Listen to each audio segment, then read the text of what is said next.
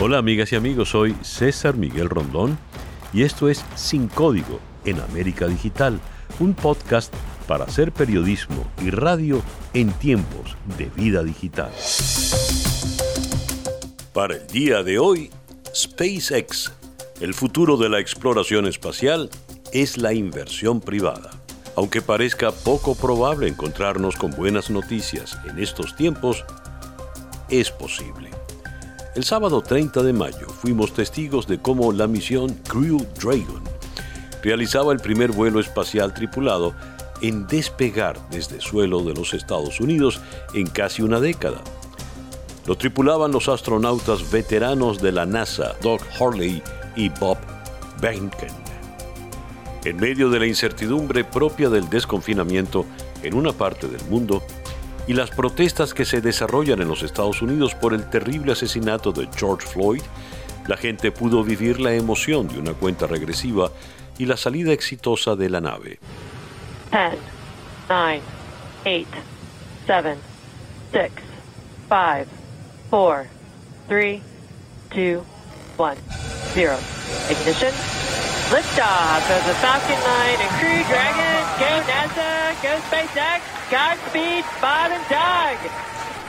El despegue de Crew Dragon desde el Centro Espacial Kennedy de Cabo Cañaveral ha sido uno de los acontecimientos más relevantes en materia espacial que hemos podido ver con mayores detalles en tiempo real, gracias a las nuevas tecnologías. Se trataba de la primera vez que una nave espacial desarrollada por la empresa privada enviaba humanos a la órbita de la Tierra, desde el año 2000 la NASA ha estado evaluando externalizar el transporte de tripulación a la Estación Espacial Internacional, con lo cual la entrada de la empresa privada es un paso que nos acerca a los vuelos comerciales al espacio.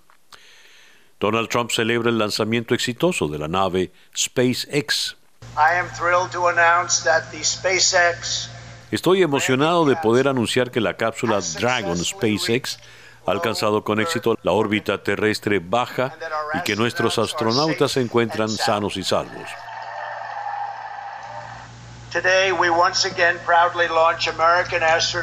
Una vez más enviamos astronautas americanos en cohetes americanos, los mejores del mundo, desde suelo americano. La NASA requiere el financiamiento de los programas y en esta oportunidad la empresa de transporte espacial estadounidense SpaceX, creada en 2002 por el sudafricano Elon Musk, cofundador de PayPal, Tesla Motors, Solar City, Hyperloop, The Boring Company, Neuralink y OpenL, que desarrolló entre otros el cohete Falcon 9 y la nave espacial Crew Dragon, que finalmente puso en órbita a los dos astronautas. La compañía SpaceX está desarrollando también la Starship, una nave prevista para enviar a humanos a Marte. También SpaceX está sacando adelante el proyecto Starlink, que se trata de una constelación de satélites mediante los cuales se busca proveer Internet de banda ancha con cobertura mundial. Pueden resultar ambiciosas sus metas, pero lo cierto es que SpaceX ha sido también la primera empresa privada en regresar cohetes a la Tierra con energía de propulsión, para que puedan volver a ser usados en lugar de ser desechados. Y esta primera puesta en escena el sábado 30 de mayo resultó todo un éxito. Tal y como estaba previsto, 19 horas después del despegue, Benken y Horley llegaron a la Estación Espacial Internacional tras un acoplamiento totalmente manual. And with that endeavor, welcome to the International Space Station. Please come aboard. We have Bob Benkin from SpaceX Demo 2 mission entering the International Space Station, followed by Doug Hurley. Well, congratulations, gentlemen. The eyes of the world are upon you, and everyone is proud of you. All of the, America is watching you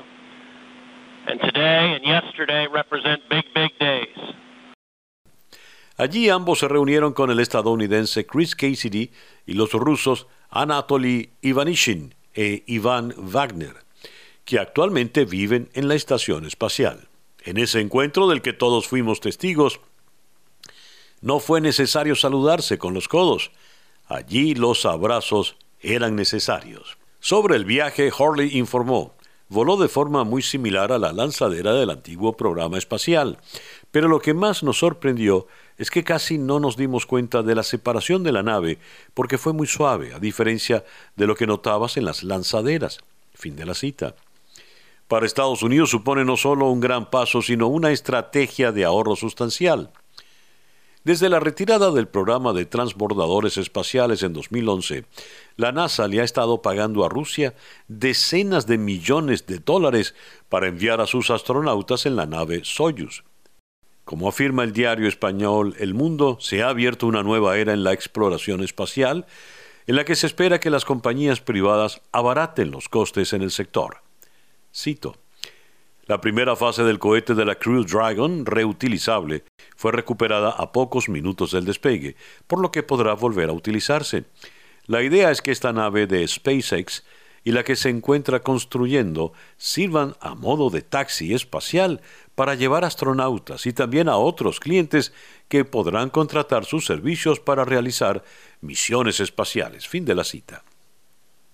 Para profundizar sobre la importancia del lanzamiento realizado el sábado 30 de mayo, vamos a la ciudad de Houston. Allí se encuentra Jorge Sotomayor, científico principal de la estación Johnson. Hola Jorge, gracias por atendernos en nuestro episodio de hoy. Un placer, don César. Sí, muchas gracias a usted por la invitación. ¿Por qué se califica de histórico este lanzamiento? Sí, es muy importante por varias razones. Una de ellas es que eh, estamos, eh, la NASA, eh, los Estados Unidos, estamos volviendo nuevamente al espacio lanzando una cápsula, un cohete americano con astronautas americanos desde la, Tierra aquí en los Estados Unidos. Esto es sumamente importante ya que desde que el transbordador ah, fue ah, retirado de servicio, no habíamos regresado a, lanzar a, astronautas desde los Estados Unidos y dependíamos enteramente de los, de los cohetes rusos. Se vuelve a tomar control, pero hay una innovación también, porque tengo entendido que entra a jugar un rol fundamental la empresa privada. ¿Qué nos dice usted al respecto? Sí, definitivamente. Y, a través de los años hemos aprendido que la, industria privada, la empresa privada es esencial para poder desarrollar esta capacidad de ir al espacio, no solamente llegar a la estación espacial, que es el primer paso, pero también de ahí seguir a la Luna y continuar eh, en el programa hacia, hacia Marte que es, son los planes ahora que tenemos en estos momentos. Pero la industria privada es esencial para poder lograr ese objetivo. ¿Qué pretenden estos dos astronautas que despegaron el sábado? Sí, pues la, misión, esta misión es básicamente para demostrar que sí se puede llegar a la estación espacial, que el cohete eh, eh, está hecho de forma tal que puede llegar a la estación espacial. Eh, y este cohete puede llegar completamente automáticamente hasta la estación espacial, pero en esta ocasión, lo que vamos a hacer es que eh, uno de los pilotos, ah, son dos ah, tripulantes, uno de los pilotos va a tomar control antes de, llegar a la estación espacial y va a atracar a la nave manualmente a la estación espacial para que demostrar que estos sistemas sí funcionan. Ah, en caso de una emergencia, el sistema es válido. Son dos pilotos experimentados que ya antes han salido al espacio exterior, pero me llama la atención sus edades. ¿Están creciendo cada vez más en edad los hombres en el espacio? Eh, sí, ¿verdad? Eso pareciera. Eh, sí, tenemos eh, estos astronautas, son astronautas que ya han tenido experiencia anterior volando a la, estación, a la, estación, espacial o en el shuttle, en el, el transportador espacial. Cada uno de ellos tiene dos experiencias anteriores eh, y precisamente también están casados con dos mujeres astronautas, cada uno de ellos, así es que eh, ahí tienen una experiencia adicional, ah, que, que, si no regresan a la casa, ellas van y los buscan. así. Eh, y, pero sí, estos astronautas son, tienen, son maduros con experiencia anterior. Sin embargo, el programa Artemisa que va a llevar a los nuevos astronautas a la Luna, no solamente astronautas, pero la primera mujer y el próximo hombre a la Luna. Esos astronautas ah, van, a ser, eh, van a empezar con edades más jóvenes y, las, y son los que van a seguir llevándonos hasta Marte eventualmente. A ver, Jorge, el próximo paso, llegar a la Luna otra vez y de allí a Marte. ¿Cuándo se darán estas dos etapas? Sí, eh, eh, la NASA quiere llegar a Marte para el 2024 y estamos en el 2020, así es que eso ya solamente en, cuatro años más.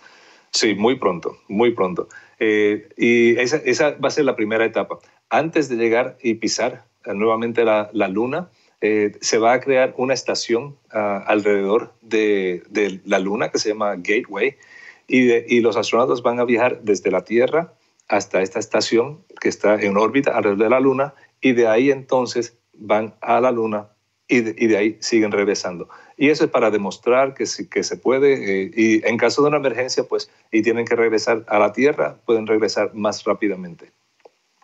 Esta nave SpaceX, ¿qué innovaciones tiene? ¿Qué nos puede decir usted?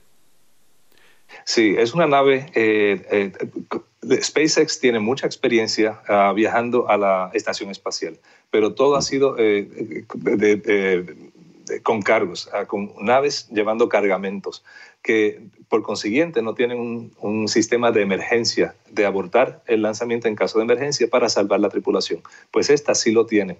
En adición, la capacidad máxima es de siete tripulantes, de pasajeros. En estos momentos solamente van dos pasajeros para demostrar que sí se puede. Si todo está bien, van a estar en la estación espacial de uno a cuatro meses.